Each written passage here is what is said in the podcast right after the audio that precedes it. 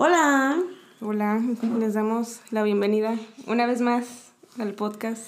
No estábamos perdidas, nomás andábamos de parranda. La vale nomás. Yo no. Algo así, algo así. Pero pues ya estamos más para allá que para acá.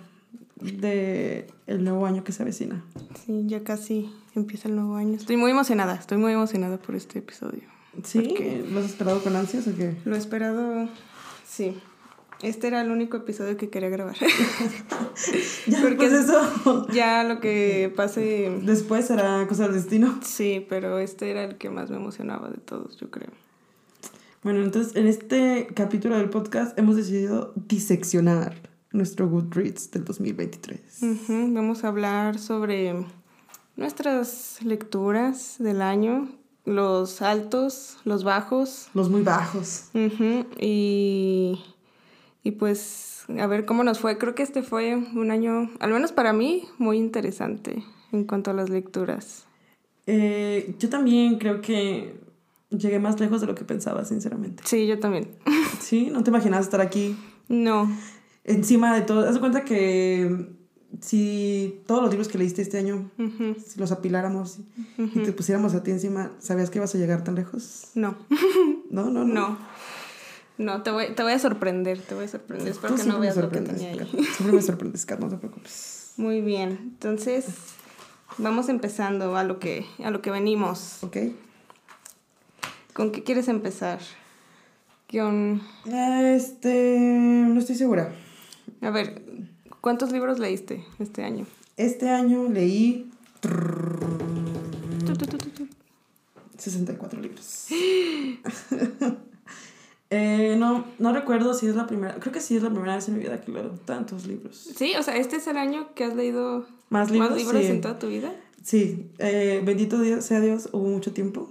El tiempo, bueno, ya el último, el último mes de diciembre, no, la verdad, no he tenido tanto tiempo, pero una buena porción del año tuve un gran tiempo libre para leer mucho. Así, leer mucho es poco. O sea, leí, leí, o sea, hubo un momento de mi vida que solo iba al baño y regresaba a mi cama a seguir leyendo, porque ese es mi, mi favorite spot. Entonces... Qué a gusto. La verdad, yo no entiendo a la gente que lee como más de 100 libros al mes. No, al mes no, al año. al año. No, pero sí, o sea, yo he visto gente que llega como a los 200. 200, a veces.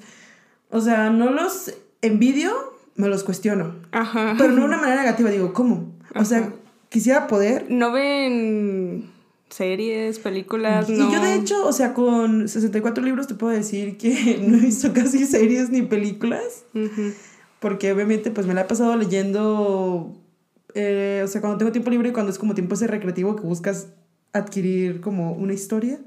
Casi siempre son libros y por eso casi no he visto películas ni series este año. Pero pues no, me arrepiento de nada. Pero a ver, dinos tu número, dinos tu número. Mi número doble de tambores. Pues yo leí la admirable cantidad de, deja, compruebo, 57 libros. Fireworks. Sí. Creo que mm, no lo había contado aquí y quizá lo, lo hable un poquito más ya en el episodio del próximo año, donde vamos a hablar de nuestras metas, intenciones para el 2024. Pero yo toda mi vida, toda mi vida, eh, había querido leer 50 libros al año. Y nunca lo lograba.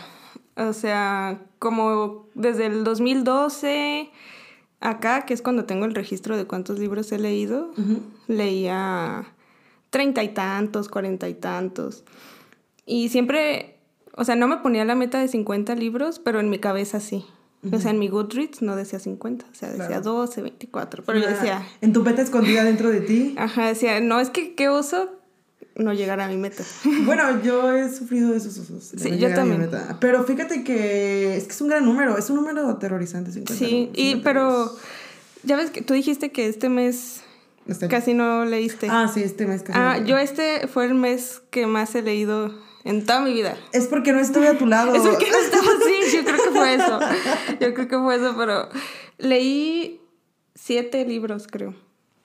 ¿Qué? Ajá. Wow. Sí, muchos que no, no les había contado, pero hubo, no, no, o sea, hubo sí hubo un libro que entró a mi top 10 del año. ¿De último momento? Okay. De último momento. Había Mm. uno que decía, claro, este también va a entrar y al final me decepcionó. Wow. Y hubo unos bastante mediocres.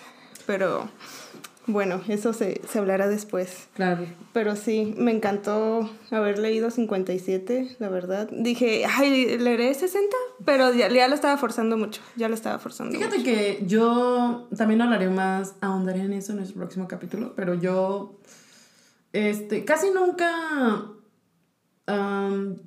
bueno, ese libro no me car ese número no me carcome, perdón, o sea, no como que estoy leyendo y digo, ah, este será el número 23. La verdad, el, ese número no me persigue tanto, como que yo sí hubo un tiempo en mi vida en que no leía tanto y creo- quiero ser muy franca, creo que era el tiempo de mi vida en que era más triste como personalmente, no como que fuera una persona triste, pero Eran tiempos oscuros para Valeria. sí, ajá, o sea, ni siquiera malos, pero simplemente leer sí me hace más feliz, pero sí me daba cuenta que eran los años en los que menos leía cuando sentía que no había logrado tanto para mí misma. Y eh, es esos, ha sido en esos años en los que no llegaba a mi meta de Goodreads. Y digo metas de que 12 libros, o sea, no llegaba a leer ni 12 libros al año. Entonces, este, sí, he- yo sí he enfrentado mucho al monstruo de, de ver a mi Goodreads y decir, oh no, no se va a llegar tampoco a la meta este año. Entonces, como que ese número no me persigue. No sé si te persiguió el 50 este año, entonces. La verdad, al principio del año sí, sí me perseguía. Sí. Y decía, "Mm, no creo que lo logré.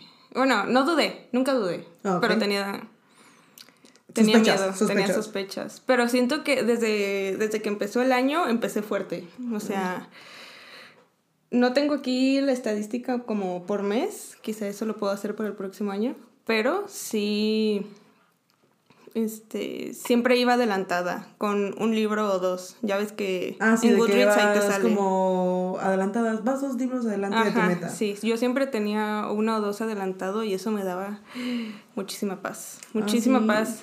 Entonces también, o sea, me ayudaron muchísimo los audiolibros. Este ya, creo que ha sido el, porque el año pasado fue cuando empecé a contratar la aplicación que uso para los audiolibros. Fue a mediados de año y, y con eso pude también adelantar muchos libros. Entonces ya este año, iniciando ya de lleno con mi aplicación de audiolibros súper cargada, pude, mm, pude adelantar bastante. Y,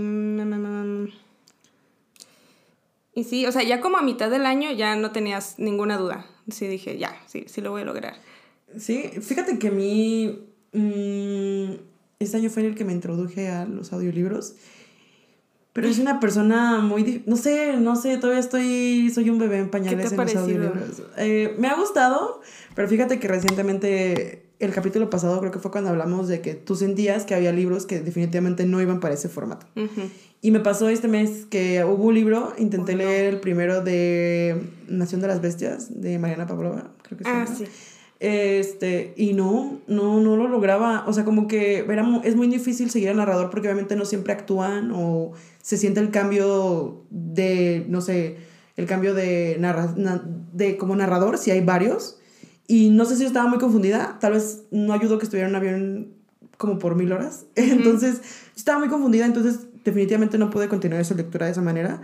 Me sirvió mucho hasta el momento para relecturas, o sea, porque le- he leído a, bueno, he escuchado a Julia Quinn, Sí. a la saga de los Bridgerton ahí, y como que me confío, digo, ah, pues es que sí sé de lo que va la historia, y si siento que, no sé, si, este, si me desvío un poquito y no pongo atención, no, No me... pasa nada. Ajá. No es que yo me pierda de gran cosa o que me- yo me pierda de que ya no sé en qué está pasando en el libro. Pero aún soy un bebé en pañales. Pero esperemos que también el 2024 sea un momento de que yo puedo lograrlo con los audiolibros. Yo espero que sí. Es que siento que elegiste un, o sea, el libro, el de Mariana, el de la Nación de las Bestias. Aparte, según yo, tiene una... Línea del tiempo. Hay una línea del tiempo o dos narradores. Tiene una, una narración medio rara, porque está en primera persona una parte, ¿no? Ah, ok, sí. Entonces siento que eso también lo hace un poco más confuso. Sí, o sea, también creo que leí ahí también, pero también fue una relectura de Four Wing, cuando Ah, me sí. obsesioné con Wing. Este, entonces, pues lo voy a seguir intentando, o sea, no es el fin, es el, es el comienzo de algo Es el comienzo. Sí, yo recomiendo para las personas que, mm, van comenzando. que van comenzando con los audiolibros, que empieces con cosas contemporáneas. Ok. O sea, que no leas algo de fantasía o algo Sí, así sí muy complicado. Sí, leí varios, y es lo que, como tú dices, Sí, totalmente. Es, es lo mejor. Yo siento que o sea, lo mejor para los audiolibros son así los contemporáneos, o sea, o de ficción, y que no sea nada así súper complicado. Mm, y también a mí me gusta mucho escuchar las como autobiografías o memorias. Ajá. Siento que esos también son muy buenos, especialmente si el, la persona que escribió el libro lo lee. Ok. Aparte siento como más personal también, ¿no? Sí, de hecho yo, uno de los libros que leí así este año fue el de, se llama On Writing de Stephen King, que es un libro que pues trae sus memorias, pero también tiene como tips para escribir. Ah. O sea, como para las personas que les gusta escribir o el tema de los autores y sus procesos creativos, él habla mucho de eso y él lo narra y está muy chistoso porque de repente grita y hace acentos y, o sea, me parece una persona muy interesante Stephen King. Y Es ese una, es audiolibro una muy bueno. máquina. es- o sea, sí. tiene sentido que sea tan interesante. Sí, de hecho está en la aplicación de audiolibros, según yo, por si lo quieres No vamos a decir nombres porque no nos patrocinan. Ajá, hasta que nos patrocine, van a tener... Tú sabes quién eres. Tú sabes quién eres. Eh, bueno, entonces, ¿estás lista para hablar? Para hablarnos ahora sí. Para, Sí. para abrir el cuerpo de tu Goodreads Sí. y sacarle los órganos. Sí, yo quiero... O sea, ¿quieres empezar como con, con las decepciones? Sí, la verdad Para es que- quitarlas ya del camino. Ah, ok. Creo que... mm, ok, la primera mía, voy a decir una mía. ¿Una y una? ¿Nos vamos una y una o tú quieres una de corrido? Una- Yo, Yo solo tengo una. Yo o tengo sea, dos. sí, porque, o sea, yo, al menos con el libro que yo elegí, mi decepción es, no es porque este sea el, li- el libro que menos me gustó, ese es otro, lo te- los tengo por ahí, los que menos me gustaron, pero para estos libros yo tenía muchísimas expectativas. Yo pensaba que me iba a gustar muchísimo, que lo iba a leer súper rápido, y no pasó, no pasó. Entonces, Ok. A eso me, me refiero con decepción y ya, pues ya, ya estoy aquí, ya voy a empezar. Ok, dímelo. Ah, yo tengo una. Ah, sí, sí, sí, continúa, continúa. Placeres violentos de Chloe Gong. Fue mi, No. fue mi mayor decepción porque yo... La verdad creo que fue que tenía demasiadas expectativas y al decirme que era algo estilo Romeo y Julieta, yo pensé que iba a ser algo súper romántico. Un retelling acá. Ajá, y no. No. No, o sea, y no es que el libro sea malo, pero siento que la- el ritmo está medio raro, porque tiene unas partes que son muy interesantes, pero por lo general no duran mucho, y las partes que son aburridas duran mucho. Entonces eso no me gustó, hay como ciertas cosas que siento que me hubiera gustado que me explicaran más, pero también no sé si esas se vienen, están explicadas en las, como en la otra trilogía que tiene de dentro del mismo mundo. Entonces sí, sí fue mi, fue mi mayor decepción, pero aún así, al menos este año no tengo planes de leer la continuación, los libros de Rosalind, esos todavía no, pero hay otro libro de Chloe Gong que Immortal Longings, creo que se llama, el que es como el retelling de Cleopatra y Ah, ok. Marco Antonio. Sí. Espero que sí sea, si no, I'm so sorry. Pero ese, ese sí me interesa, pero al menos los de El mundo de placeres violentos. Como que Shakespeare no, No. es el tuyo. Ya. Aparte, sí, mm, en películas como de principios de los 2000 basadas en historias de Shakespeare, sí. Es como que los contemporáneos sí te llamaron la atención, Sí. pero definitivamente los... El histórico no. El histórico no me gustó. Bueno, Pero entonces... Estoy muy triste por eso. Bueno, pues, bu- bueno, me alegra que, o sea, creo que es como lo que explicas, ¿no? O sea, es una decepción, pero no sabía que no te haya gustado, solo esperabas Sí. más. Sí, esperaba más. O sea, en cuanto a... mm, como rating, les puse 2.8 Ah, al primero. O sea, no, no era un 3, pero tampoco era un 2.5. Entonces, 2.8. Y la segunda parte, que es estos finales violentos, me parece, ese le puse un 3. Sí, Me gustó un poquito más que el primero, pero no lo suficiente. bueno, se Sí. llegó al 3. Sí. A ver tú. Ah, estoy triste. Yo estoy triste por lo que voy a decir, pero Oh, creo no. que es una decepción porque creo que puse muy arriba mis expectativas. Ese, ese es nuestro problema, tenemos que bajar las expectativas. Pero, um, ok, mi, voy a decir el título, es Tomorrow, Tomorrow, Tomorrow, Oh, de Gabriel Singh. Creo que fue porque yo asistí a la conferencia y creo que no me gustó mucho cómo manejó a, su a sus personajes femeninos. Mm, ya. Me molesta mucho. No he leído Normal People, eh, solo he visto la serie, pero siento que hace, es un poco repetitivo con cómo le manejan a Marianne, a cómo ella maneja... ¿A Sadie? Sí, creo que... mm, ¿Pero en qué sentido? siento que pone como muy en alto a las mujeres como en un... Girl power. como, pero como a nivel profesional, pero a un nivel personal, como que las hace truncarse mucho, ¿sabes? O sea, siento que ya es como una narrativa repetitiva de que las mujeres inteligentes en el trabajo no lo son siempre en su vida personal. O sea, obviamente el personaje sufre esos como surcos de, pues, o sea, no tener claro qué quieren a nivel personal y afectuoso y que siento que es una narrativa repetitiva de que las mujeres este, inteligentes tienen este problema, ¿no? Me hizo sentirme muy como... O sea, el personaje me hizo sentirme muy triste y muy confundida a lo largo del libro. Porque yo como que me sentí muy allegada a Sam y en verdad lo intentaba con Sadie porque pues obviamente los personajes femeninos me atraen, soy mujer, eh, para mí es importante la representación, sobre todo después de haber escuchado a Gabriel en su conferencia, también como ella hablaba de cómo ella se sentía en su profesión, pues una, una profesión donde las mujeres son apartadas así como lectura para girlies, lectura de mujeres y me- era interesante ver cómo iba a tomarlo en este libro porque ella se dijo que puso mucho de su propio ¿Experiencia? Sí, de su propia vivencia en- en, este, siendo mujer en un campo, supongo que este, mayor- mayormente liderado por hombres. Y no me gustó cómo fue manejado. Entonces, yo creo que es porque yo tenía mucha expectativa específicamente en esa área. El libro, o sea, yo creo que no lo había calificado, creo que bien, pero es cuatro. O sea, lloré, sufrí. Sí. sí, o sea, me gustó muchísimo. Simplemente creo que para mí eso lo derribó mucho. Mm. Me sentí muy triste al respecto y eh, eso, eso era todo. Sí. La verdad, fue, fue mucho. Fue mucho que lidiar. y fue mucho para llorar en un avión lleno de personas como por 15 minutos cuando estaba leyendo el de el NPC. Ajá.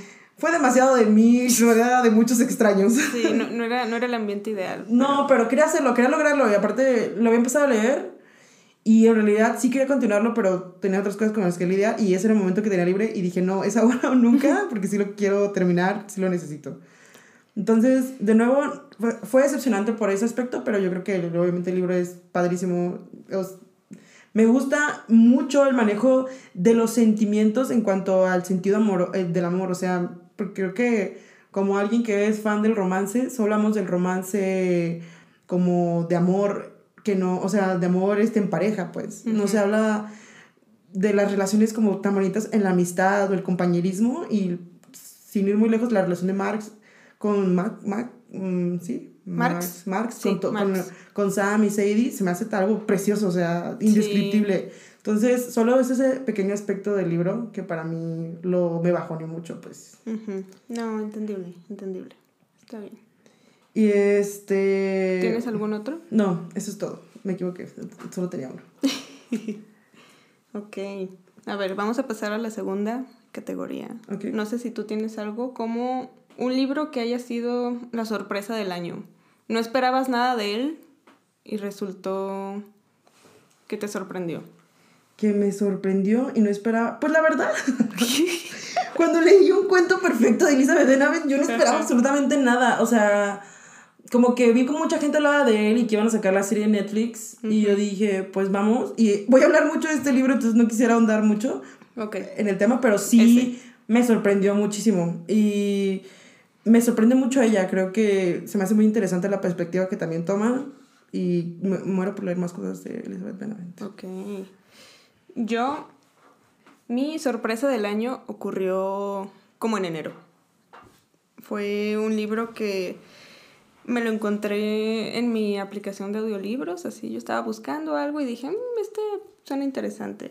El libro se llama Everyone in this room will someday be dead, O sea que todos en esta habitación algún día van a estar muertos.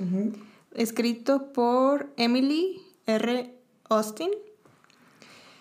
Mm, la premisa de este libro es básicamente una mujer, creo que ella tiene como 29, 30 años. Mm, está atravesando un momento un poco difícil en su vida. Creo que no tiene trabajo, no tiene muchos amigos. Entonces, ella está buscando trabajo y se encuentra este cartel en una iglesia que dice que ellos necesitan una secretaria. Entonces ella va, pero pues ella es lesbiana también. Entonces ella se siente muy juzgada por las personas de la iglesia porque aparte ella no le dice a ellos que es lesbiana. O sea, ellos asumen que ella es hetero y la tratan así, le dicen, ay, y tu novio y cosas así. Cuando te casas y los hijos y ella así, que, ay, no, ahorita no. Pero a mí lo que más me sorprendió de este libro es como el monólogo interno de la protagonista. Ella piensa mucho en la muerte. O sea, como dice, como en el título del libro. O sea, que ella piensa siempre en que ella va a morir, que sus seres queridos van a morir, y yo nunca me había sentido tan vista en un libro. Dije, esa soy yo, o sea, y, y encontraba como pensamientos que a veces yo tengo, porque también es algo en lo que pienso constantemente. Pienso, e, es, este es mi imperio romano. Pensar en la muerte es mi imperio romano. Entonces, me sorprendió muchísimo, o sea, lo disfruté mucho, como ella, como las conclusiones que llegaba y como así pensamientos que a veces se le ocurrían sobre la muerte, decía, mm, sí, sí, sí. Me hacía clic, me hizo mucho clic. Entonces, ese, esa fue mi sorpresa. O sea, no esperaba nada de ese libro y me gustó muchísimo. Le di, creo que 4.5.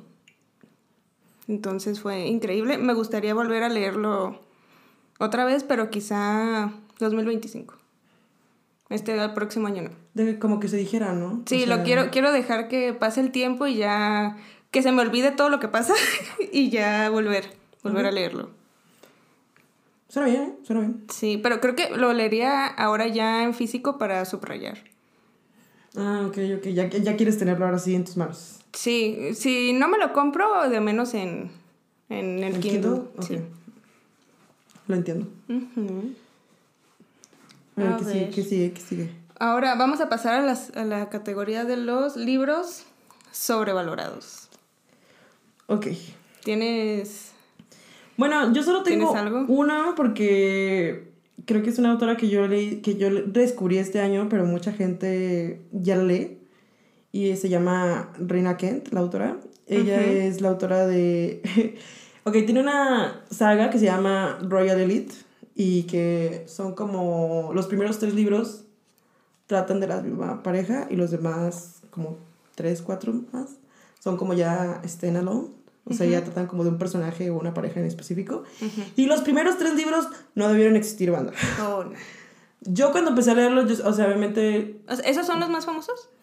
No sé si son los más famosos, pero ellos desencadenan muchos libros ah, después, o sea, como que se hace como en el Reinaverse desencadena muchas cosas. Ok. Y yo no puedo creer que alguien necesite escribir tres libros de dos personas en un mundo contemporáneo. O sea, no, no debería existir, banda. Creo que por eso yo estaba muy Porque me metí en este problema sin saber. Yo cuando ya quise avanzar para ver en qué pasaba, dije, oh no, oh no, esto es un cliffhanger extraño. Y así fue. Eh, es Divine King, Steel Princess y Twisted Kingdom. Pero los leíste los tres. Leí los tres porque quería leer los que seguían. Bueno, tuviste perseverancia, fue algo que pasó Pero este me molestó muchísimo, muchísimo porque pues obviamente sí he leído es que, ¿qué eh, tantos problemas pueden tener Una pareja contemporánea. O sea, yo entiendo que cuando. No eres una princesa. No es un mundo mágico, tú no eres una heroína, no hay una guerra. Normal. Y ustedes van en secundaria, chavos, o creo que van en secundaria prepa. ¿En high school? Ajá. Yo digo, ya, ya estuvo. No, no, no. Eh, aquí, porque aquí están muy chavitos todavía, porque luego los vamos a ver de adultos. Pero están muy chavitos como para que haya tres libros de ustedes teniendo pedos de pareja. O Sí. sea, no mamen. Sí. Yo estaba muy molesta. Y no sé, no, aún no me relaciono tanto con otros fans de Rina Kent, pero espero que también ustedes estén molestos. Coméntenos. Eh, mm, no sé si están sobrevalorados porque no sé cuánto le gustan a la gente, pero a mí se me hizo sobrevalorado que Reina Kent pensara que queríamos escuchar las mismas personas eh, tres veces. Sí. Y Yo, ya, eso es- creo que es todo para mí. Listo. yo tengo unas opiniones un poco controversiales en cuanto a los sobrevalorados. ¿Ok? Me voy a ir con uno que no va a ser tan controversial, pero que sé que a mucha gente le gusta. ¿Ok? Es el libro de It Happened One Summer. Ah, ya sé Es cuál. uno de una portada azul. Y de hecho, ay, ahorita no me acuerdo del nombre de la autora, pero tiene otros libros que van sobre las hermanas de esta protagonista. Entonces, pero yo con el primero tuve. Dije, ay, no, no, no, a mí esto no me gustó. Ese libro está en mis Did Not Finish de, de este año porque lo empecé, bueno, empecé a leer como 20 páginas y dije, adiós. Sí. Con permiso, yo no necesito ¿Verdad? esto. Definitivamente no. Sí, no tampoco. sé, no conecté con los personajes. Siento que tenía escenas spicy de más. De más. o Muy de sea, más. Muy de más y. Y muy. No, no era Sarah J. más, pero estaba cerca de- dentro de las cosas que me incomodan. Entonces. ese. El segundo, que también va a ser un poco controversial, pero estoy dejando el más controversial al final. Wow. Es. The Seven Year Sleep ok. de tampoco me acuerdo ahorita de la autora, pero este libro últimamente lo he visto mucho. Yo también lo he visto, pero nunca lo he escuchado hasta diciembre. Sí, o sea, se trata de mm, una chica que su tía muere, pero le deja como heredado este departamento en Nueva York y su tía siempre le decía, "No, hija, este departamento es mágico." Y un día ella llega y hay un güey ahí en su departamento y ella le dice, vete, es mi departamento. Y él le dice, no, yo estoy viviendo aquí. Y entonces ella se da cuenta que mm, el departamento tiene como este mm, Bucle. bucle de siete años. Entonces ella está siete años en el pasado y se encuentra con este güey. Entonces, pues sí, o sea, la premisa era excelente. Yo lo estaba leyendo, creo que llevaba como un 25% y dije, este libro va a ser de mis favoritos. Me encanta, increíble. Pero después el protagonista se me hacía muy soso, o sea, no tenía materia, no tenía personalidad. Mm, No, se, no le, sentía que no tenían química, se me hizo aburrido, siento que no... A mí me encanta, me encanta todo lo que sea de viajes en el tiempo, bucles. ujú. Ñam, ñam, ñam, ñam, ñam. Me encantan. me los devoro. Entonces, este no me gustó, no me gustó que no me explicaran... ¿Por o qué? O sea, como o la sea, magia detrás de qué o qué. Ajá, o sea, no necesito que me expliquen así exactamente por qué está pasando, pero al menos sí un poco de los términos y condiciones. Porque al menos, o sea, no quiero spoilear. Y según yo, esto no es spoiler. Pero yo pensaba que ella como que no era solo el, el departamento lo que viajaba. O sea, que si ella se salía, yo pensaba que también eran siete años antes. O sea, todo el mundo cambiaba. Pero no, es solo, es solo el departamento y siento que eso no me lo explicaron muy bien. O no sé si quizá yo no escuché bien. o pero- como que asumieron que tú sabías. o asumieron que yo sabía. Entonces eso, eso me confundió mucho y como que no, no sabía muy bien las reglas y siento que en cosas de viajes en el tiempo o bucles sí tienen que decirte las reglas. Ok. Y no, no había. Como que le da dimensión. Sí, o sea, libro. te... eso. Pero bueno, fue eso. Y, ahora, no- este es el El peor. gran- este es- Este es con... Me vas a funar. Me, me vas a funar. no. Mi sobrevalorado no veas. No lo estoy Es- viendo. Fort Wing. fue, fue Fort Wing. O sea, sí me gustó. Pero, Pero no era lo que me estaban vendiendo. ah, o sea, para ti. Ah, ok, ok. Sí, o sea, sí me gustó, pero siento que está muy sobrevalorado. O sea, ¿no merece el hype? no merece el hype. Ah, ok. Pero entiendo el hype. El hype. Lo entiendo. Lo justificas, pero no lo entiendes. Ajá. O sea, qué bueno. Siento que también al menos puede servir para al menos he visto que a muchas personas les está sirviendo como una introducción a la fantasía. Entonces eso me alegra. O sea, como he visto, he visto muchas, muchas girlies que ellas nomás leían pues romance contemporáneo, la vale. y siento que este les abre las puertas y hace un poco más accesible la fantasía y el romance de fantasía. Pero me quedó debiendo a mí. Y ya. Está bien. Lo entiendo. Iris what it Lo tomo. Sí. A ver, ¿qué otra, qué otra categoría tenemos por ahí? Eh, creo que sigue Fave Ships, o sea, tus ships. ¿Tus parejas favoritas? La verdad, estuve viendo mi lista de libros y dije, no hay nadie. Yo, yo aquí con... Tú listo, pero lo bueno es que Vale trajo para las dos. Pero sí, no, o sea, yo dije, mm, o sea, estuvo divertido, pero ninguno me, me emocionó y, o sea, y no estaba contando los, los libros que releí, porque, o sea, sí releí, de los libros que releí, que entre ellos está, por ejemplo, los de Cassandra Clare, mm, Ángel Mecánico, Princesa Mecánica, Príncipe Mecánico, o sea, esos, no los No los cuento. Pero pues obviamente ahí el triángulo de esos personajes me encanta. Y ya, pero o sea, no tengo, no, no, más allá de eso no, no encontré parejas favoritas. Ah, caray. Y yo aquí. Ah. Sí, pero a ver, tú danos, cuéntanos. Bueno, esto no es un orden, porque yo no, yo soy un poco malo en eso y no quería forzarme en este aspecto.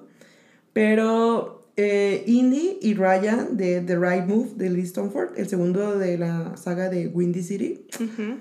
Chef Kisses. Chef Kisses, ah, ellos son forzados a vivir juntos. y ella es un sunshine y él es un... ¿Un grumpy? Sí, así empieza. Creo que al final ambos se complementan bastante bien porque ella lo hace mejor persona. Claro. Y fue hermoso. Me gustó mucho, creo que es una dinámica muy interesante del libro porque creo que hablan mucho de... Mm, pues ella, ella Indy, la, eh, la, protagonista, acaba de salir como una relación que la dejó muy mal, económica y emocionalmente mal. Entonces no tiene dinero como para rentar un departamento, pero no quiere irse a vivir con sus padres porque lo considera como medio una decepción. Y su mejor amiga decide ayudarla y le dice a su hermano que su hermano que es un jugador de baloncesto muy aclamado en ese momento, de que la, le tire el paro y le haga chance de dejarla vivir con él. Y pues nos embarcamos en una historia muy bonita entre ambos y mucho descubrimiento. Y creo que me gustó mucho como Ryan, o sea, a pesar de que al principio es como el grumpy entre los dos. ¿E-, ¿Él es el roomie del hermano?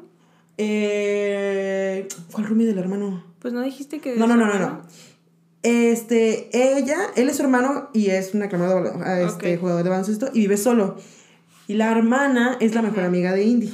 Ah, ya. Ok. y entonces le dice a Ryan, tírame el paro, deja que ella viva contigo, porque ella recién acaba de mudarse con su pareja. Y como que Indy le da mucha pena vivir con ellos cuando recién están juntos. La hermana y... que son los, son los protagonistas del primer libro. Ajá.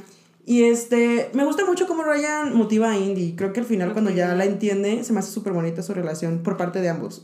Me gusta ese equilibrio. Eh, luego tenemos a Sophie Cam de Mary Mr. Wrong, de la saga de.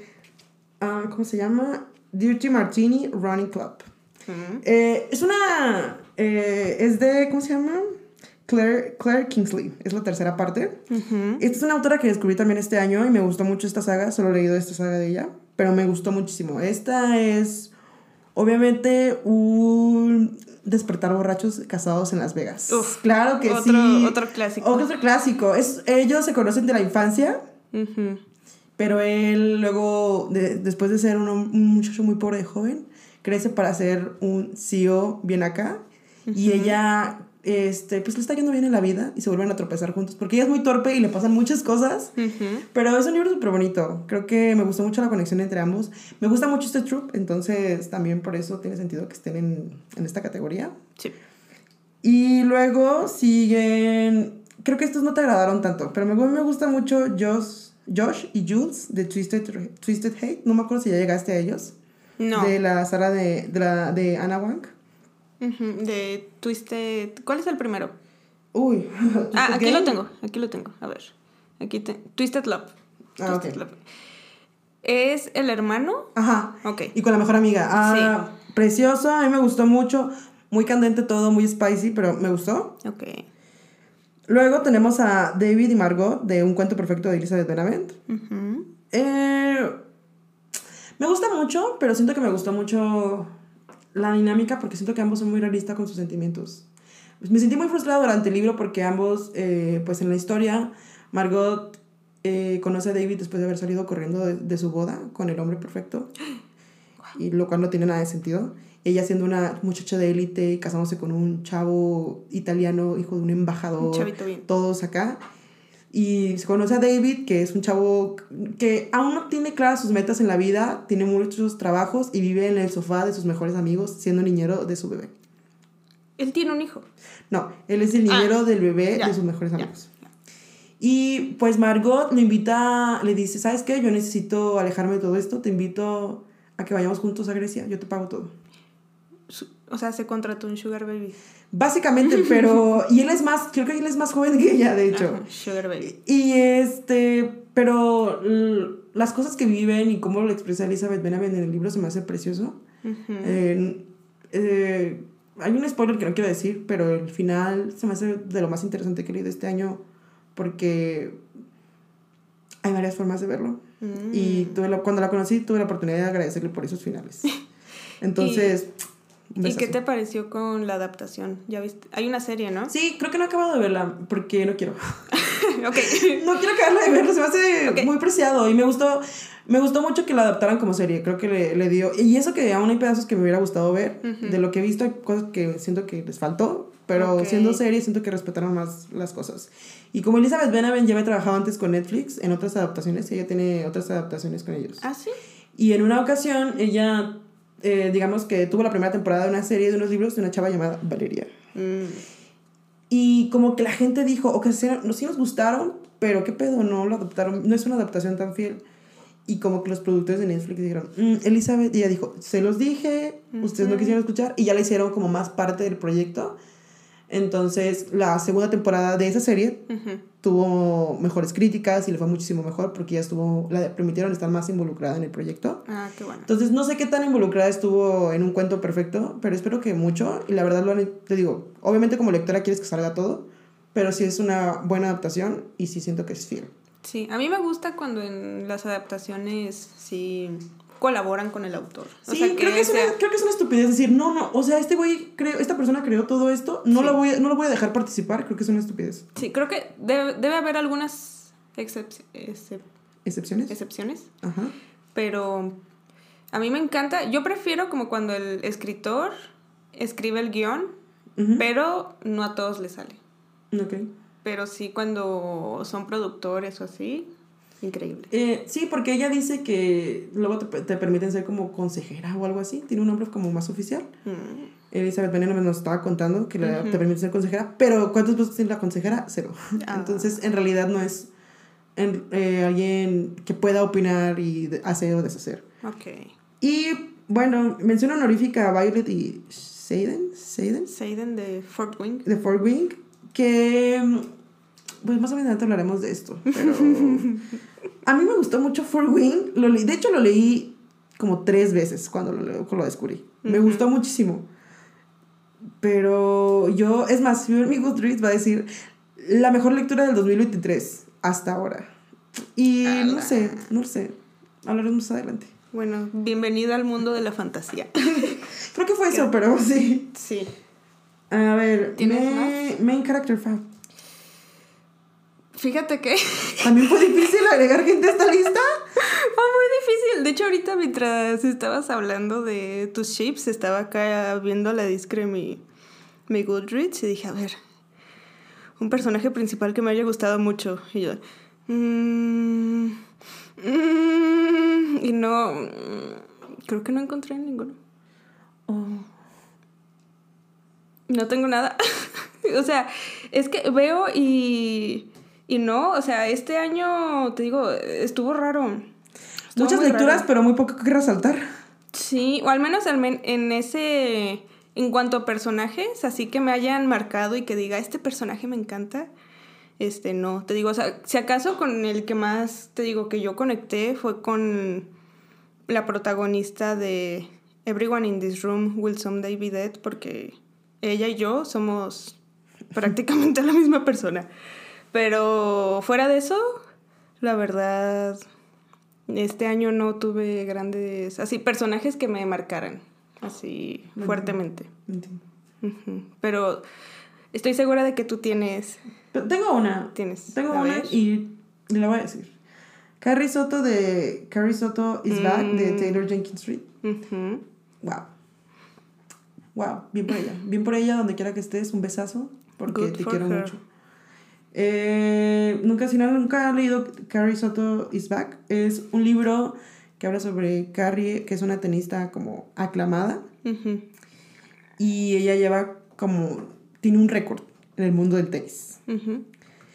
Y está viendo como alguien está a punto de romper su récord. Bueno. Aparte es una persona más joven, ¿no? Y Sí, Carrie que ya ella. está Carrie ya tiene como grande. treinta y tantos, que para el mundo del tenis eso ya es mucho. Y una persona que más joven que ella está a punto de romper el récord y ella no lo puede permitir. Entonces decide, a la edad de treinta y tantos, decide volver a entrenar e intentar aumentar su récord para que nadie lo pueda vencer. Ujú.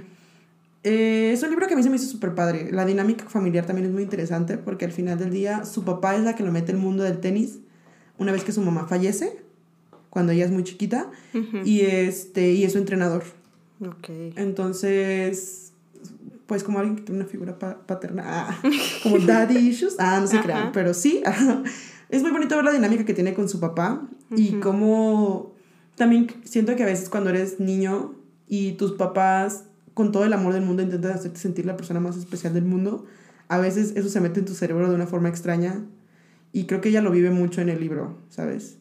Eh, cuando todos estos récords que tiene que batir y todos estos torneos que tiene que ganar y a veces no llega a las metas que desea, es como su papá intenta recompensarla con el calor y el amor de, de un padre amoroso. Eh, y para ella no es suficiente porque ella es como de, güey, o sea, tú eres el que me hizo este monstruo y que me hiciste creer en mí demasiado.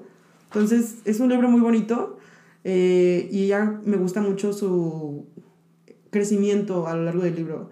Porque a pesar de que eh, la mitad del libro habla de su pasado y como que otra mitad del libro habla del presente, de ella intentando va- volver a batir su récord, este, como que sí se ve, al principio del libro ambas Carries se ven demasiado parecidas, porque siento que le faltó crecer como persona a pesar de ser una gran deportista, pero al final del libro sí se ve un crecimiento en ella. Mm. Y eso se me hace muy bonito. Entonces ella, ella significó mucho para mí. Te quiero Está mucho. bien. Bueno, ahora sí ya me dieron ganas de, re- de leerlo. Porque yo me negaba. Yo lo escuchaba y decía, ay, no, no se me antoja. Pero ahora siento que sí. Yo, o sea, yo también se fue, sin, fue sin ninguna expectativa. Y creo que al principio sí me forcé un poquito porque no me llama tanto la atención el tenis. Ah, ok. Pero conforme va avanzando el libro me atrapó. Mm, Muy bien, muy bien. Pues bueno, pasemos a la siguiente categoría. Yo tengo em, autor favorito, autor o autora favorito nuevo. O sea, alguno que hayamos descubierto este año. Ok. Eh, pues para mí creo que fue Elizabeth Benavent, por lo ya dicho anteriormente. Claire Kingsley, que también la descubrí este año y solo he leído como cuatro o cinco libros de ella, pero me ha gustado mucho. Y B. E. Schwab. Ok. Me gustó mucho Vicious, pero sobre todo me gusta mucho la perspectiva de todo lo que ella tiene para ofrecer. Eh, entonces, me agradó mucho. Y yo tengo que hacer una mención honorífica a Reina Kent, ya que me leí como 12 libros de ella y creo que ella merece estar en esta gran mención honorífica. No todos sus libros me encantan y no todo, y no, mm, creo que son buenos libros. Y ahí está la saga que una que tiene actualmente que es Legacy of Gods, que yo planeo continuar fervientemente este 2024, entonces ahí nos vemos. Ok. Pues bueno, yo para esta categoría elegí a Mona Awad. Creo que así se pronuncia su nombre. Es Mona A-W-A-D. Ella es la autora de Bonnie, que creo que en el último episodio les dije que lo estaba empezando a leer y la verdad me encantó el libro. O sea, fue increíble y siento que ella escribe de una manera muy peculiar, pero creo que es un estilo de escritura que puede ser difícil para ciertas personas porque de repente como que usa muchas... ¿Cómo se dice? Como cuando dices algo con otras palabras, pero quieres dar a entender otra cosa. Mm, metáforas. Como, como, eh, ajá, como metáforas. No, metáforas. Sí, sí. Como, como metáforas y. O sea, su libro tiene unos elementos. Creo que había empezado. Les dije que yo sentía que este libro era. Si fuera una película, estaba dirigido por Sofía Coppola. Ah, sí. Pero no. O sea, inicia. Siento que sería como una combinación entre Sofía Coppola y este Yorgos Lántimos y Ari Aster. Así combinas a los tres y tienes Bonnie. O sea, es un libro que empezó como muy femenino y a lo largo de todo el libro, o sea, siento que explora mucho el, la, las relaciones femeninas de amistad y este cómo a veces cuando una chica a veces es muy femenina la tratas como si fuera como si estuviera tonta, pero en realidad no, pues no estás tan tonta. O sea, como que lidia con eso, pero lidia con otras cosas, entonces eh, de repente sí se puso muy, muy raro y me gusta mucho cómo ella lo, lo describe y cómo lo maneja, porque a veces a mí me cuesta cuando describen y a veces describen de más o describen de una manera que no les entiendo y ella me hizo clic, clic, clic. Todo decía, sí, sí, entiendo. Entiendo a qué te refieres con esto. Estaban en sincronía tú y ella. Sí, yo y ella así, así. Entonces, me gustó muchísimo. Quiero, ella tiene, no tiene tantos libros, tiene como unos tres, tres o cuatro. Entonces, para el próximo año espero al menos leer uno más de ella, me sorprendió. Y también quiero hacer una mención honorífica. Okay una mención honorífica a la señorita Emily Henry, que yo ya la había leído y pues no me gustó, pero ahora este año leí un libro de ella que me gustó muchísimo, entonces la voy a poner como, no es un descubrimiento, pero fue un redescubrimiento. O sea, le estoy, me, me cayó el hocico, o sea, básicamente, eso es lo que hizo hasta ahora, porque siento que si leo sus otros libros, siento que no me van a gustar tanto. Se te va a caer, se te va a Siento que se me va a caer y tengo miedo. Tengo miedo. Pero ahí está. Ahorita, ahí está. Ahí está. Muy bien. ¿Y ahora lista para tu top 10 o algo más? ¿Una categoría más? Voy, voy a aportar algo. Yo, yo tengo estadísticas. Yo hice un Excel. Lo mantuve durante todo el año. Estoy muy orgullosa. Porque usualmente hago mis Exceles, todos bonitos, y después de una semana se me olvida que los hice y ya no los continúo. Pero les voy a dar unas lindas estadísticas de mi lectura de este año. Ok. Que me parecieron interesantes. Por ejemplo, en cuanto al formato, leí un 75% de audiolibros. 21% fue ebook y solo 3.5 fue físico. O sea, solo leí dos libros en físico. Y ya. O sea, no, nunca me imaginé que hubiera sido tanto en audiolibro. Ni yo, ¿eh? Bueno, más bien en físico. Me sorprendieron los dos de físico, sinceramente. sí. El género del autor también. Ese... Esto yo no lo... No es como que tenía una meta de que, ay, quiero leer tanto porcentaje de... Hombres o mujeres. Ajá. Pero me sorprendió que un 91.2% fueron mujeres mm, y solo un 7% hombres. Me sorprende ese 7%, sinceramente. sí, e-, era más bajo, pero ahorita al final del año leí creo que uno o dos de hombres, pero básicamente fue el, el libro de Stephen King, uno de John Green y este que creo que fue The Woman in the Window que es un thriller que me, no, no tengo nada que decir sobre él. No pasó mayores. No pasó mayores, pero creo que fueron ellos tres y otro de un libro que leí japonés. Y ya, Fueron todos. No necesité más. No, no extrañé a los hombres, la verdad. Es que creo que es un tema que ya hemos hablado un poco, pero yo también creo que este año si leí un hombre, me parece mucho. Sí. No es con maña, pero bueno, al menos eh, yo sí estoy muy consciente de que el género que más leo es romance y los hombres, digamos que no, no ahondan, pues al menos en los que yo he llegado a tocar de romance y los libros, no, no. No, aparte, no sé, como que el... Cuando leo romance de escrito por hombres, siento que lo juzgo más. Sí, sí, sí, le digo, mm, no lo está haciendo bien, mm, esto está mal, esto está cancelable o, o algo así. Entonces, no, no me, no me, gusta. Pero nada en contra de los hombres, pero no, no, no me interesa, al menos este año no me interesó tanto su perspectiva. Siento que al menos también durante mi juventud y años pasados creo que sí leía un poco más cargado de hombres era, yo creo que el porcentaje sí era más como un 50-50 y ahorita sí, sí necesitaba descansarlos, la verdad. Pero bueno, otra, otra estadística divertida que encontré es, mira, deja enseño, tengo unas gráficas. Este año yo me puse de meta releer 10 libros, lo cual lo cumplí. Wow que eso significó que un 17.5% de mi lectura fue relectura y el 82% fue libros que leí por primera vez. También hice una gráfica por libro, no, por país. Pero esta categoría está un poco tricky porque puse el país de origen de los, de los autores o autoras. Nada más que, por ejemplo, por Chloe Gong.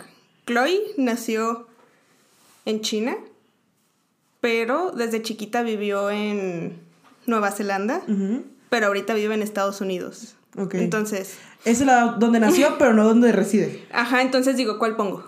¿Sabes? Yo, ella la puse como Nueva Zelanda. Mm, ¿Sabes? Pero, o sea, no creo que tenga todos exactamente bien. Y yo sí tenía. Eh, no quería. Quiero. Lo, lo voy a hablar un poquito más en mis metas en el siguiente episodio.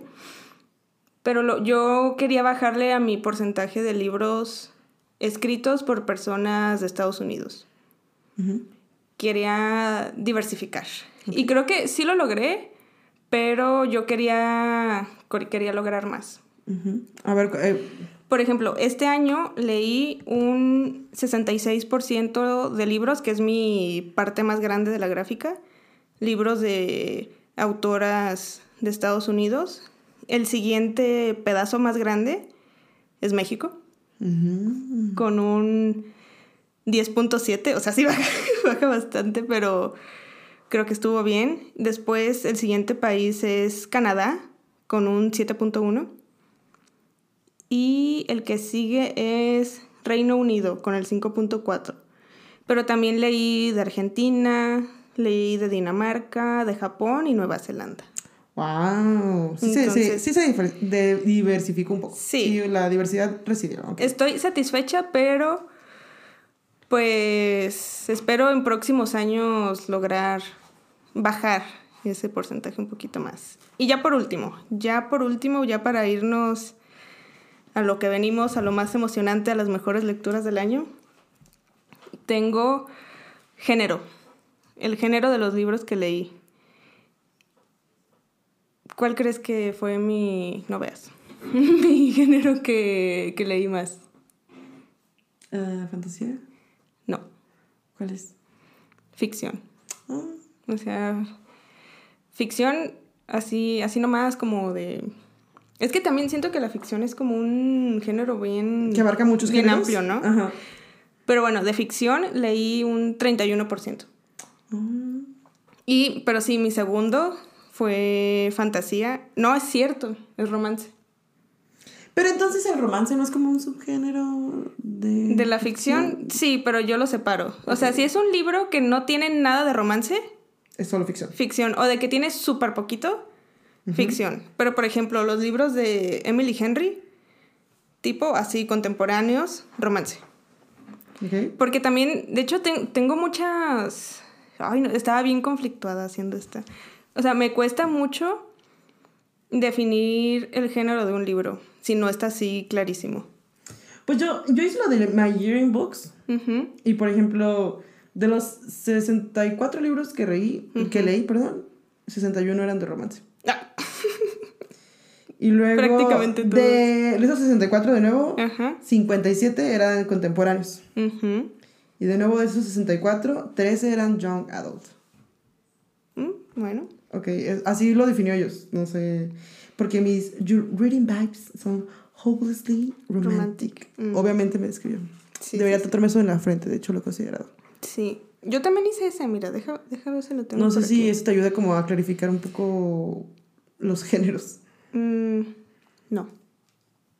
Manches, también dice los minutos que leí, increíble. Sí. No le tomé screenshot. Pero bueno, según mi gráfica. Yo me voy a ir por mi gráfica. Porque también separé el romantasy, que es fantasy romance, del fantasía. Lo separé. Por ejemplo, el, mi siguiente pedazo grande de mi gráfica es el fantasy romance. Con un 12.1. Y el que sigue es fantasía normal, con un 10%. Y ya después de ahí se dividen. Tuve, leí thriller, leí algunos que son de no ficción, que eran en su mayoría ¿Autobiografías? autobiografías, memorias. Leí también unos cuentos cortos y uno de ciencia ficción. Y eso fue todo. Eso fue todo. Pero siento, según yo, no, le, no había leído tantos de fantasía y ya después me di cuenta que sí. Pero fueron, o sea, es que no lo sentí porque no leí libros nuevos, fueron relecturas, más que nada. Yo casi nunca cuento mis relecturas. ¿No? No. Ay, yo. o sea, me quedé así impactada. ¿Cómo que no les cuento? De hecho, las únicas que conté fueron las que hicimos al principio, cuando estábamos leyendo los de Cassandra Clare. Eh, sí, porque también releí el Duque, eh, el Duque y yo de Julia Quinn y no la conté. No importa. Bueno. Sí, no, a mí yo cuento todo, Mm, Lo entiendo. sí. Pero bueno, ahora sí, vamos a la parte más emocionante. Ay, no, claro que no. Quiero que sepa que esto. mm, ¿Fue difícil? No, porque. brr, así, bueno, hagan de cuenta que yo hice mi lista y luego designé números y no miré atrás. No miré atrás y dije, it is what it is. Ok. Ahora estoy mirando atrás. No, No voy a ya, se está, ya se está arrepintiendo, ya se está arrepintiendo. No voy a justificarme. Ok. Era lo que sentí en el momento. A ver, dinos todas. Todo Primero, primero tú, o quieres que... Las dos, o sea, ¿tú los tienes por orden o también...? No hay orden, pero puedo irlos diciendo. Tengo mis tres favoritos, que es mi top 3, pero todos los demás... Es que podemos decir como el décimo lugar. Podemos decir así como diciéndolos juntos. Ok. Mi décimo lugar es Twisted Hearts de Jagger Cole, de hecho. Ese, ese es el- ese es el autor hombre que leí, Jagger Cole, de hecho. Y llegó a mi top. Ah. De hecho, tuve que buscar para ver si era un hombre. Y dije, ¿cómo puede ser un hombre que, que hace. ¿Cómo se llama? Eh, ese audio de... What you do? What are you doing here? Ah, she doesn't even go here, algo así. No, bueno, no importa. Ok. ok, Twisted Hearts de Jagger Cole ha decidido entrar a mi top 10. Ok, ¿Y, y era de 10. romance? Sí, era de... Te digo que yo revisé su perfil de Goodreads varias veces y dije, pero seguros. ¿Y si están seguros? Bueno, yo en mi número 10 voy a poner Better Than the Movies de Lynn Painter. Se va a poner muy interesante. Sí, la verdad, este es un libro que es más como para adolescentes. Es, es del YA. Pero me gustó mucho. O sea. Aparte creo que llegó en un momento en el que realmente lo necesitaba. Necesitaba un libro así y era, fue exactamente lo que yo quería. Entonces por eso está aquí. Bueno, ahora dinos tu noveno. El número 9. Uy, ¿cuál pondré? Bueno, el número 9 voy a poner This is how you lose the time war. O sea, así es como pierdes la guerra del tiempo. Este libro, fíjate, lo, mientras lo leía yo estaba muy confundida, porque es un libro que está escrito de una manera muy poética. O sea, es como para subrayar un montón. Está súper bonito este, como está escrito y está escrito por dos personas. Es un hombre y una mujer. Eh, creo que es Max Gladstone y Amal El Montar. Son los autores. Pero básicamente se trata de... Hay como una guerra del tiempo. Y tienes estos dos personajes, que es una es como un tipo androide y la otra es como si fuera más tipo, o sea, que puede hacer magia, pero no, no te lo explican. Entonces, ellas se encuentran, nunca se ven. O sea, no, no es como que al principio no, ellas no se ven físicamente, pero se dejan cartas. Está, está muy raro, está muy confuso. Yo empecé como a entender de qué iba como a la mitad pero se empiezan a dejar cartas y la manera en que las dejan escondidas es súper raro, porque por ejemplo hay una en la que ella le deja la carta en un árbol en los círculos. Ya ves que cuando cortas el árbol tiene como unos círculos. Entonces ahí le dejó la carta, entonces la estuvo haciendo durante cientos de años y así. Es una cosa así súper romántica, pero rarísima. Y de hecho lo terminé de leer y dije, ay, no me gustó. Pero después pasaba el tiempo y yo seguía pensando en el libro y dije, ay, es que este libro, este libro. Y entre más pienso en este libro, más me gusta. Entonces, mm, lo, también lo voy a volver a leer eventualmente. No el próximo año, pero quizá para el 2025 lo, lo voy a dejar anotado. Pues. Pero increíble. O sea, nunca había leído algo así. Estuvo súper rarísimo. Suena rarísimo. rarísimo, pero bellísimo. Hermoso. Sí, sí Entonces, es, aparte, pues es una historia de amor. Es, un libro lesbiano. Mm. Dirían por ahí. Con razón es tan intenso. Sí, súper intenso, o sea, súper lesbiano. Sí, de hecho, eh, no me acuerdo, vi alguien, una youtuber que estaba hablando de eso y dijo, es que son estas mujeres que se aman muchísimo, o sea, súper, súper, este, típico de lesbianas. Y yo, está bien, pero sí, fue, fue hermoso. Eh, bueno, Sigues. ya después de eso, mi noveno lugar es Twisted Hate de Anna Wang. Y estaba intentando recordar cuál es el nombre de ese troop que se odian. Enemies to Lovers. De Enemies to Lovers. Ellos son Enemies to Lovers. Gracias. Ya me puedo acabar de rebanar el cerebro. Sí, eh, es el tercero de, bueno, de nuevo de esta saga de, de Twisted. Games. Ajá, de Anna Wang. Y a mí me gustó mucho porque Jules es una protagonista que me cae muy bien, de hecho. Y Josh es interesante y es guapo. Eh, en el libro me agradó, muy fogoso, muy spicy su amor. Y estuvo bien. Me, fue, fue el que más me gustó de esa saga. Entonces, por eso quería como que resaltar, como que intenté escoger de las sagas que me gustaron más este año, como que resaltar un libro. La verdad es que no soy buena haciendo top, de nuevo estos tops, pero pues eso es lo que se puede. Muy bien. Yo, por ejemplo, en el octavo lugar, de nuevo tengo The Right Move de Lee Stoneford, que es de hecho de mi ship favorito de esa, de Windy City, de esa saga. De lo que va hasta el momento, y de nuevo es de Indy Ryan. Es muy bueno, también me gustó mucho. Ese es mi lugar 8.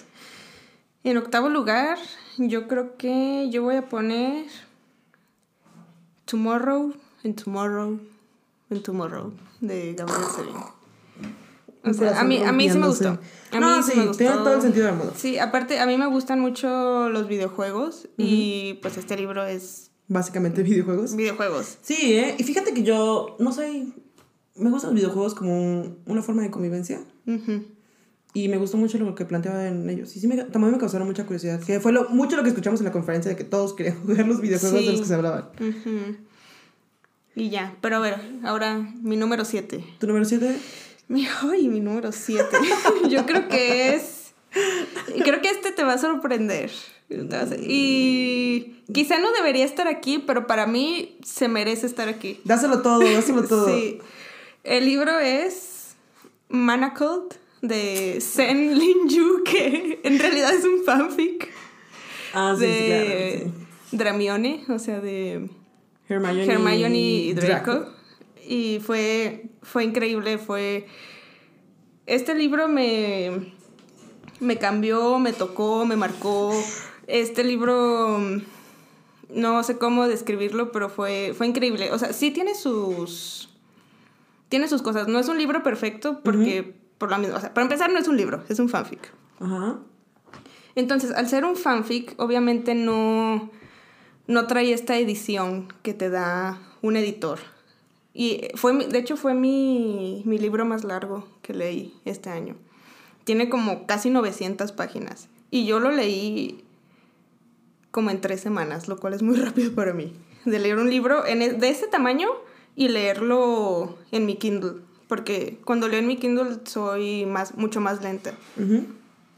Que, por ejemplo, Babel de Rebecca Kwang, ese ha de tener unas 600 páginas y me tardé como seis meses en leerlo, ¿sabes? Comparado con este, que yo sentí que volé, pero te digo, entonces como no tiene este recorte que te hace un editor, sí había partes que a veces eran muy... Que tú querías editarles. Que yo diría, bueno, esto pudo no haber estado aquí. Y no hubiera pasado nada. Pero lo aprecio. Ah. Entonces, o sea, siento que es una debilidad, pero también es, es su fortaleza. Porque tiene mucho tiempo para... O sea, es un libro que tiene muchos trigger warnings. Si lo mm. quieren leer, búsquenlos. Yo la verdad, como a mí no me... Yo no me espanto fácil. A mí siento que los trigger warnings me spoilean. Entonces yo siempre me los salto. Pero si tienen ustedes alguno, sí. es recomendable que los chequen antes de continuar la lectura. Increíble. O sea, yo decía, yo al principio dudaba y decía, eh, hay personajes que hacen cosas muy malas, muy malas. Y decía, no hay manera, no hay manera de que este personaje se pueda redimir y que yo pueda... Y de alguna manera, o sea, ella lo logró. O sea, no sé si. Yo, yo pienso que es mujer. Pero no sé de qué género es esta persona, Sending Yu, porque es muy... ¿Es muy secreta? Muy secreta, muy secreta. Y dije, quiero más, quiero más, quiero más, quiero más de ti. Me gusta la idea de que vengas y explotes una bomba y mm, directora y adiós, me he desaparecido. Sí, no, o sea, sí tiene otros fanfics de todos son Dramione. Ajá.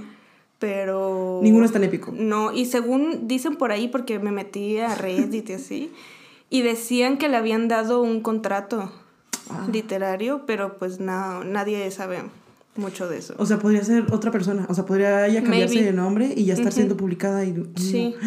Wow, amo el misterio. Pero, o sea, me gustaría que aplicara un Ali Hazelwood con sus fanfics de. Eh, con el que hizo el Reylo. Sí. Bellísimo. pero. Pero sí, o sea, hizo algo increíble con esa historia. Me me tocó. Fue, Ah, yo quería que te grabaras como leyendo el final porque dicen que sí. ah, no me hizo llorar, pero sí fue muy emotivo. Fue muy emotivo. Sí dije, entiendo por qué la gente llora con esto. ¿Tú, ¿Tú, llorarías? Ah, pues yo, no es difícil. Sí. Ah, para mí, mi lugar 7 está God of Malice de Rina Kent, que es el primero de la saga de Legacy Gods, Legacy of Gods. La verdad es que esto es un... Esta saga de Rina Kent, para mí sí es dark romance con ganas, con muchas ganas. Entonces, creo que como tú también recomendaría mucho leer los trigger warnings y recordar que esto es una lectura, que en el mundo real esto no sería aceptado y yo... Es solo para divertirse. Es solo para divertirse y es este para mayores de edad. Ah. Sí. o sea, no quiero decir que las personas pequeñas no tienen un cerebro desarrollado consciente, pero quiero decirles que esto en la vida real estaría mal. Pero me gustó muchísimo God of Malice y es un libro que me encanta. De mis libros Spices favoritos que leí este año, sin duda. Eh, es el que más seguirá adelante en la saga muchas veces. Dios me lo bendiga. Y no hay nada más que decir. Ok. Seguimos con el puesto número 6. Número 6, número 6. Bueno, yo tengo a Carrie Soto is Back de Mm. Taylor Jenkins Reid. Me gustó muchísimo de nuevo. Me alegra verla en este top. Me alegra que la Valeria del pasado la haya puesto en el lugar 6. Muy bien. Yo, ay, ya vamos casi en el top 5. Creo que mi número 6 es The Anthropocene Reviewed de John Green. ¿Los de los ensayos?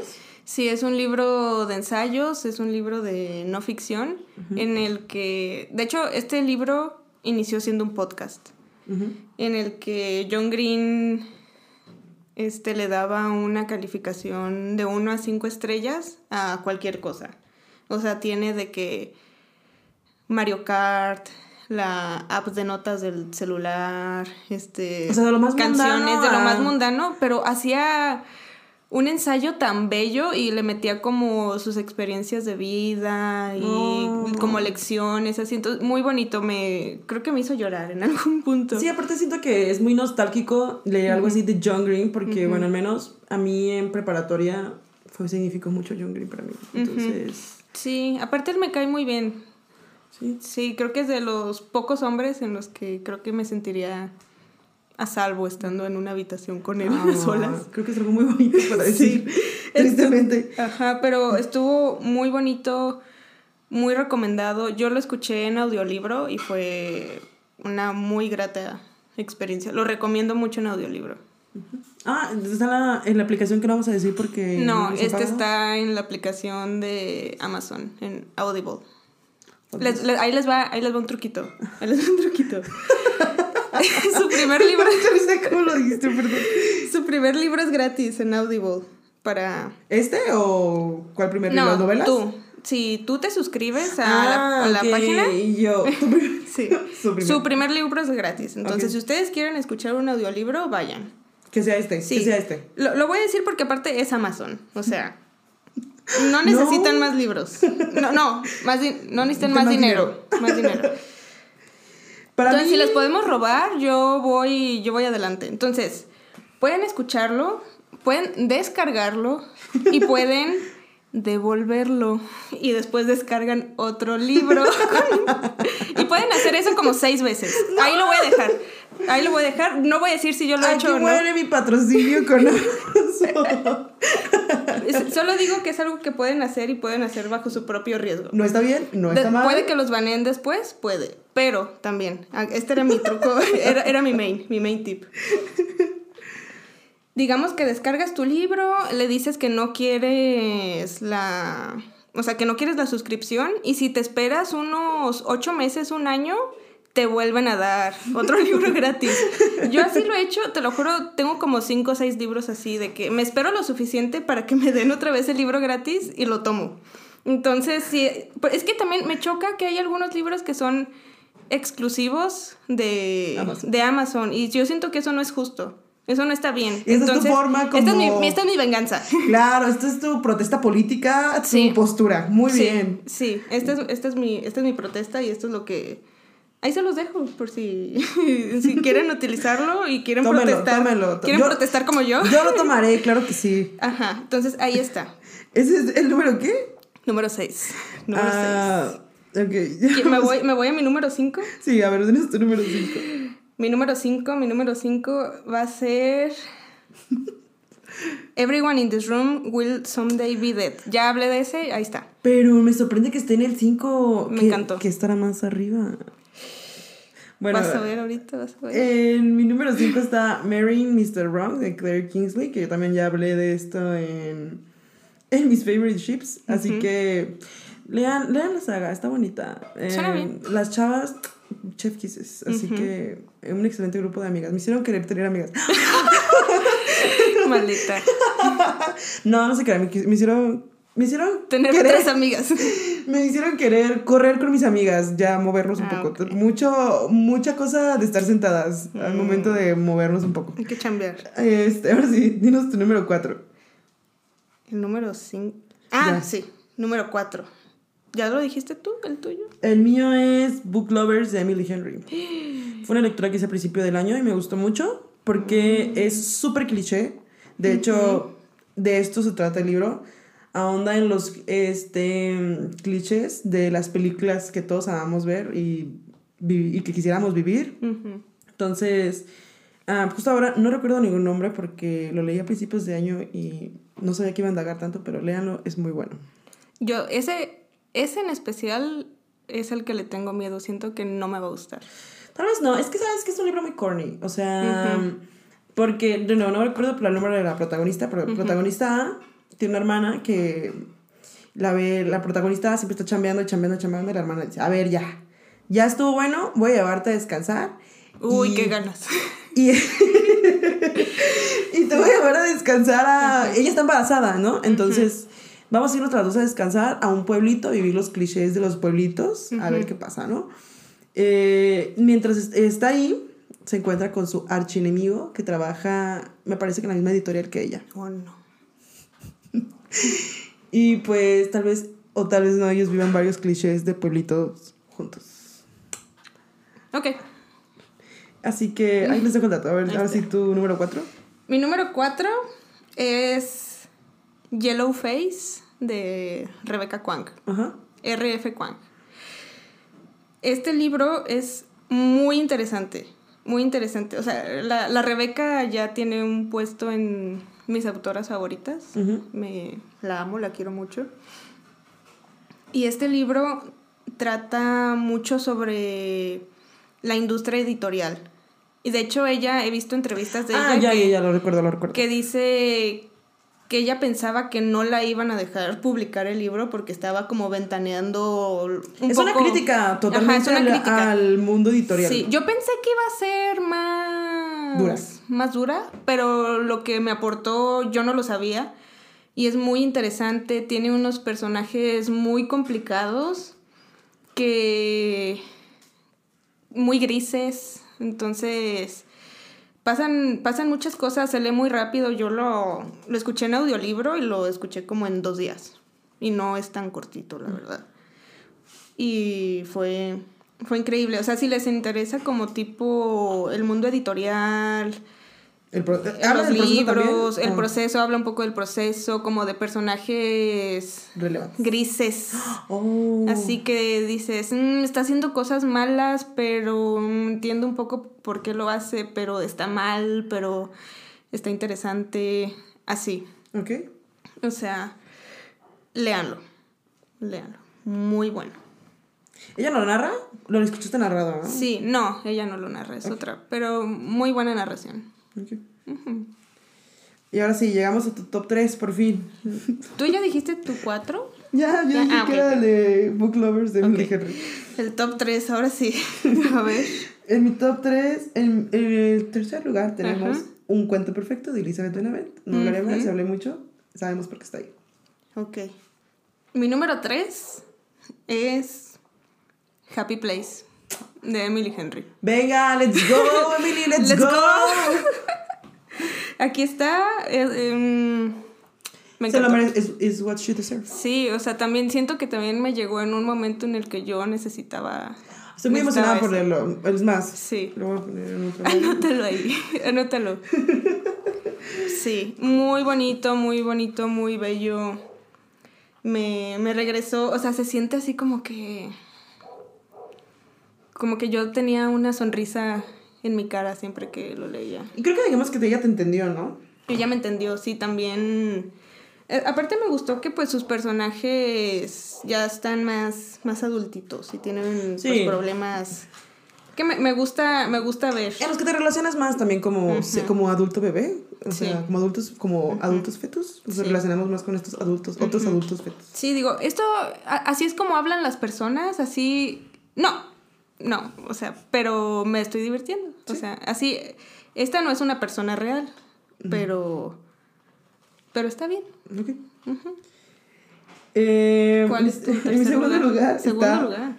Better Than the Movies de Lane Pine. Lo pusiste muy arriba. Pues ahí está. Ahí está, eh, ahí está Close to My Heart. Claro que sí. Y solo diré una palabra. West. Sí, muy lindo. Es todo lo que necesitaba decir para justificar este lugar. Sí, si quieren algo como una comedia romántica. Sí, como que algo que caliente su alma, o sea, algo que los les dé un, abra- un apapacho. Sí. Eh, de hecho, me gustaría hacer el reto de que veamos como por semana juntas como una, una película que sale en el libro. O sea, ya ves que los... Mm, sí. No sé, me gustaría hacer algo así, porque Sí. obviamente so- somos fans de las películas clichés, bonitas, algunas muy noventeras, otras Sí, no tanto, y pero... de hecho, varias de esas no las he visto. Ah, sí, yo también, ¿eh? Creo que algunas de esas no las había visto. Entonces estaría, estaría interesante. Sí. Sí, me gustaría algo así. Sí, A bueno, ver. número dos. Mi número dos es Bonnie de Mona. O sea, ya hablé de eso. Un libro raro, pero que me, me, me llegó a mi corazón. No es para todos, pero sí es para mí. Ay, qué bonito. Sí. Uf. Y mira, no van a poder ver, pero mira, le hice una página aquí en mi, mi diario que creo que me quedó muy bonita. Estoy Ay, muy pues, orgullosa. Si Katy estará de acuerdo, pensaremos en compartírsela. Sí, quizá la comparta, pero le puse corazoncitos Sí, está muy bonita. y le puse florecitas. Sí. She's so pretty. Sí. Me aquí como dentro de las notas que le puse, que quizá es algo que no había mencionado, si alguien ha visto la película de Suspiria, Yo solo he visto la la como el remake que hicieron con Dakota Johnson. Ujú. Me, me dio vibes, me dio vibes de Suspiria, me dio vibes así. Entonces, si les gustó la película, yo creo que podrían darle un chance al libro y les podría gustar. Ok. Y ahora sí, Tú. El número uno. número, el gran La número crema uno. de la crema. Ay, la verdad, les voy a decir algo. Ya lo había dicho antes, entonces ya saben saber qué libro es. Pero no mames, lo leí tres veces. Lo A ver, déjame inglés. adivinar cuál es. Lo leí en inglés, cosa que jamás hago de los libros. Sí. Lo escuché en audiolibro y luego lo volví a leer en español. Ya, o sea, es For Wing. Es For Wing y la neta no está mal que esté ahí, pero pues Yo lo respeto. No te juzgo. no, es que yo todos me están viendo. No, no, No, no. pero la verdad sí tenía que estar ahí. Sí. Creo que tal vez yo mire, yo, mi yo del 2020, mi valecita del 2024 vea esta lista y diga, no mames. Pero esta valecita Ujú. Va a respaldar esta lista. Va a pararse Sí. junto a esta lista y va a pelear a fuego contra todos los que estén intentando juzgarla. Así Sí. que eso es todo. Ahora sí, compártenos Sí. Tu, tu número uno. Sí. Ah, bueno, antes de, antes de, de ir a mi número uno, yo, yo siento que si yo tuviera como que tomar un, un libro y decir, este libro encapsula el 2023, yo tomaría Fort Wing. O sea, siento que sí Ah. fue muy importante ¿Ves? en el Katia te año. está- fue- Katia- Katia te está haciendo sentir bien, bebé. Sí. O sea, aparte siento que también ya, ya venía el trend. Venía, yo siento que ya se veía venir este boom del romantasy, de la fantasía, con más romance que fantasía, diría yo. Ya se venía a venir, pero siento que Fort Wing ayudó a que Lo explotara, explotara y la verdad, qué bendición, le doy las gracias porque a mí siento que es de mis géneros favoritos y que antes, me era- la- antes lo único que yo tenía de eso, sé que no es lo único, pero lo que a mí me llenaba era Sarah J. Maas con Acotar, con A Court of Thorns and Roses, o sea, era lo que había. Ajá. Aún así, o sea, me encanta, pero, También creo que es lo que tú dices. A mí pero me quiero expandir. Me dio más curiosidad leer. Uy. Ya empezaron los que van a juzgarme. No, este, me dio más curiosidad leer eh, fantasía, bueno, romance, que la subgénero sea fantasía, me dio mucha curiosidad y la verdad es algo que, bueno. que ellos crearon en mí. Qué bueno porque quiero que leas eso. Claro, claro, venimos que quedarnos. Muy bien. Ahora sí, sí, mi número preámbulos. uno. A ver, ¿quieres adivinar? ¿Quieres adivinar No, cuál es mi número? A ver, ¿lo hablaste ya antes en- durante este capítulo del podcast o me lo habías dicho? no, no lo he mencionado. Ay, no. no lo he mencionado y creo que tengo hace mucho que no lo menciono. Pero ¿Es una relectura? No es una relectura, lo leí este año. Te lo llegué a mencionar en algún punto, pero no. No tan relevante. No recientemente. No, dime. Bueno, mi número uno, el libro que se quedó conmigo, el único libro, sí, creo que fue el único libro que me hizo llorar este año, es Crying in H. Mart. Ah, sí, de, no mames, De. Michelle Sauner. Claro. Este, este libro eh, no es de ficción, es una memoria. Eh, y fue, mm, ¿qué les digo? O sea, me- a mí es muy difícil que me haga llorar un libro y este libro me hizo llorar. Y Michelle Sauner es la vocalista de una banda de Japanese breakfast. Japanese Breakfast. Yo no sabía, yo supe de eso ya que estaba como a la mitad del libro y ella lo mencionó y dije, ah. Pero pues trata sobre ella, su vida. Ella es una, creo que es primera generación de migrantes. Sus papás, eh, no recuerdo, creo que su, su mamá, no sé si era nada más su mamá. Sí, su mamá era coreana. Entonces pues ella explora esta...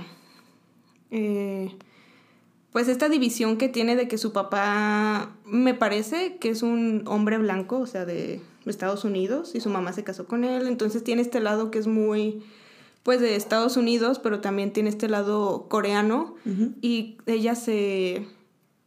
tiene una relación muy complicada con su mamá.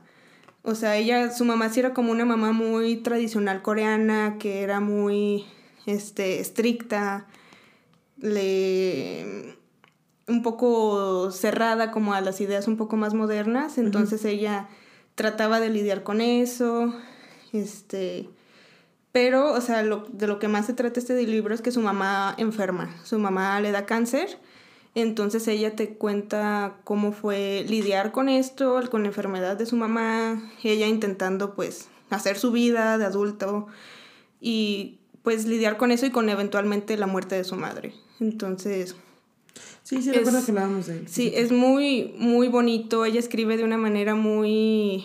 No es, no es así poética ni nada, pero muy lindo. Tiene una forma muy interesante de contar las cosas y pues también te mete ahí un poquito de cuando empezó a formar su banda, pero pues creo que el tema central del libro es la relación con su mamá y fue, fue muy bello. Sí, muy lindo. Ah, me gustó. Sí. Me gustó. Me, me gustó este top. Estuvo interesante. Hubo, hubo sentimentalismo, hubo cierre de ciclos, me gustó mucho. Sí, tienes. Tengo. Tengo unas menciones que, que no hice. De mis peores libros. Mis peores lecturas. ¿Tú, tienes, ¿Tú tienes algo así? Este, no, porque yo ya mencioné. En tus de verdad-. De verdad, yo. Royal Elite, la trilogía, los primeros tres libros se pasaron de lance para mí. Ok. Me molestó también. Leí un libro que se llamaba Scandalous de LG Shen. LG Shen. Ujú. Eh, también es Dark Romance, pero ya, se voló la barda. No quiero ni mencionarlo, solo quiero decir que no. No, no, Ok. no, no, no, no, no, no. Bueno, yo también, ya para terminar, esto es lo, lo último de este capítulo, yo creo. Ujú. Mis peores libros. Una lista hecha por Katia Jabri. Sí. Eh, a estos libros les di una estrella. Si tuviera, si pudiera darles cero estrellas, les daría cero estrellas. El primero y el que más me molestó fue, se llama A Touch of Darkness de Scarlett St. Clair. Este libro, la premisa es que es un retelling de Hades y Perséfone. Y yo dije, sí, sign me up, o sea, yo me va a encantar. Y no, o sea, era como este mundo donde sí existían los dioses, pero era un mundo moderno, pero no te explicaban cómo funcionaba la política y este aburridísimo, la protagonista más mensa que puede existir, o sea, terrible, terrible. No lo lean. Y aparte hay como cinco libros. Apenas se va a terminar y yo pensaba, ah, pues a lo mejor son otros dioses, ¿no? No, todos son de Hades y Perséfone. Entonces, no, o sea, no lo entiendo, no, está, no. Y, y sé que a mucha gente le gusta. Nunca había escuchado de esto. Quizá por ahí has de haber visto la, la, ¿La portada? portada, Ok. pero a mí no me gustó. Y en segundo, este libro yo lo leí nada más por por jijiji jajaja. O sea, yo quería saber de qué se trataba. ¿Hubo jijiji jajajas? no, la verdad no. Yo, yo llegué a este libro porque eh, vi mucho hate. Había, creo que fue de como de los libros que le tiraron más hates en lo, en, no sé si este año o el año pasado. Se llama Light Lark. Light Lark de Alex ah, Aster. Creo que Bueno, a ver, continúa antes de... Sí, de hecho, Alex Aster es muy amigui de Chloe Gong. Mm. O sea, hacían como videitos juntos. O sea, vi que subían como cosas juntas. ¿Es un libro que la gente le empezó a dar muy malas reseñas y que lo leíste por eso? Sí. lo ah, leí por eso, porque yo quería saber de qué venía todo este odio. Y vi que había un, un video de siete horas de un güey quejándose del libro y dije, ¿cómo que siete horas? O sea, ¿cómo pueden haber tanto odio dentro de una persona como para hacer un video de siete horas? Necesito saber de qué trata. Y ahora lo sé. y sí, la verdad, eh, el concepto estaba como que medio interesante porque se supone que es esta isla que aparece cada 100 años y cuando pasa eso se reúnen como los dioses y hacen una competencia pero, o sea, no te explican, por ejemplo, cuando la, isla se va durante 100 años, o sea, ¿quién la controla? No te lo explica. ¿Qué hace la gente ahí 100 años? O sea, se quedan como congelados, hacen cosas, o sea, no, no te explica eso, los nombres están tontos. Es como una fantasía sin, sin trasfondo, o sea, no, hay, no hay nada que diga, ah, esto es por esto. Sí, no, y aparte tiene unos plot twists bien tontos. Haz de cuenta que te mencionan algo al principio del capítulo así muy muy bajito de que, ah, sí, a mí me gustaban las rosas. Y después al final del capítulo es de que, sí, como a ella le gustaban las rosas, pasó esto, esto y esto.